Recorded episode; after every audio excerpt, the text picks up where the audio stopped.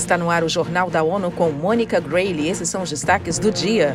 ONU alerta: uma em cada dez viúvas vive na extrema pobreza no mundo. Moçambique quer que mudança do clima seja matéria em todo o currículo escolar. Exclusão social, pobreza extrema e uma luta longa por direitos básicos e dignidade. Essas são algumas das barreiras enfrentadas por pelo menos 258 milhões de viúvas em todo o mundo. Quem tem mais informações é Rogéria Viana. O alerta é feito pelas Nações Unidas neste 23 de junho, quando é marcado o Dia Internacional das Viúvas. Em comunicado, a ONU afirma que as viúvas são historicamente deixadas de lado, não recebem apoio e enfrentam vários desafios num contexto de pobreza em muitas partes do globo. Uma em cada dez vive na extrema pobreza. Este ano, o foco vai para mulheres invisíveis e problemas invisíveis. Em regiões de conflitos armados, deslocamentos e migração, além da pandemia de Covid-19, dezenas de milhares de mulheres que perderam seus parceiros e muitas outras cujos parceiros desapareceram ficaram sem voz na sociedade. E por isso, o Dia Internacional quer dar à história de cada uma um lugar de destaque. Da ONU News em Nova York, Rogéria Viana. Programas e políticas para acabar com a violência, aliviar a pobreza e levar educação e apoio às viúvas em qualquer idade também são necessários para acelerar o alcance dos Objetivos de Desenvolvimento Sustentável.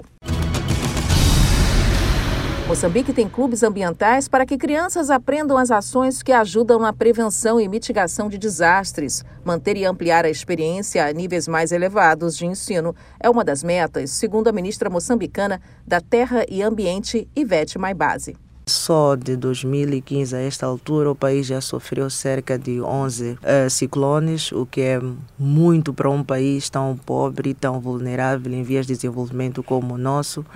E isto tem desafiado a todos nós, aos líderes, a todos os níveis do nosso país, para que possamos cada vez mais melhorar a nossa capacidade de resposta para adaptarmos a estes eventos extremos das mudanças climáticas. Moçambique está na região da África Austral, mencionada pelo aumento da frequência de tempestades tropicais que assolam casas, vidas e meios de subsistência. Desde 2019, o país foi atravessado por severos ciclones Idai, Kenneth e Fred. Múltiplas crises no Haiti têm feito agricultores buscarem alternativas para complementar a renda familiar. Segundo o Programa Mundial de Alimentos, o PMA, a fome atingiu níveis recordes. 4 milhões e 900 mil pessoas, ou quase metade da população haitiana, sofrem de insegurança alimentar aguda. E quem tem os detalhes é Mayra Lopes. Segundo o Programa Mundial de Alimentos, a fome atingiu níveis recordes.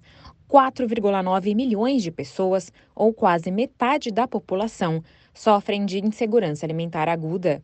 A Organização das Nações Unidas para Alimentação e Agricultura destaca histórias de pequenos produtores que vêm sofrendo com os efeitos da mudança climática no país. Com temporadas de chuvas irregulares, o gerenciamento de água para irrigação das culturas fica comprometida.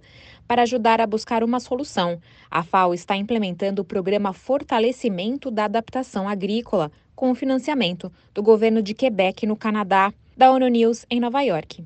Mara Lopes. Na última semana, a ONU realizou uma reunião especial para chamar a atenção para uma emergência no Haiti. Esse ano, o apelo para apoiar os haitianos chega a 719 milhões de dólares.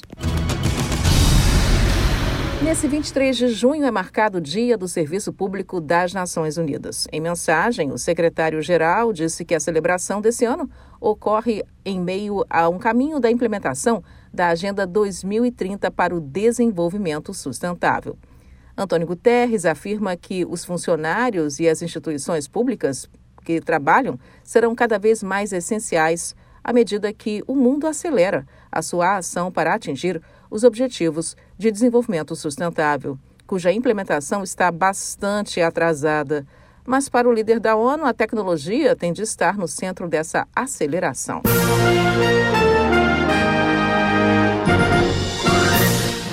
Este foi o Jornal da ONU. Mais informações na nossa página news.un.org/pt e nas nossas redes sociais. Siga a gente no Twitter, ONUNews.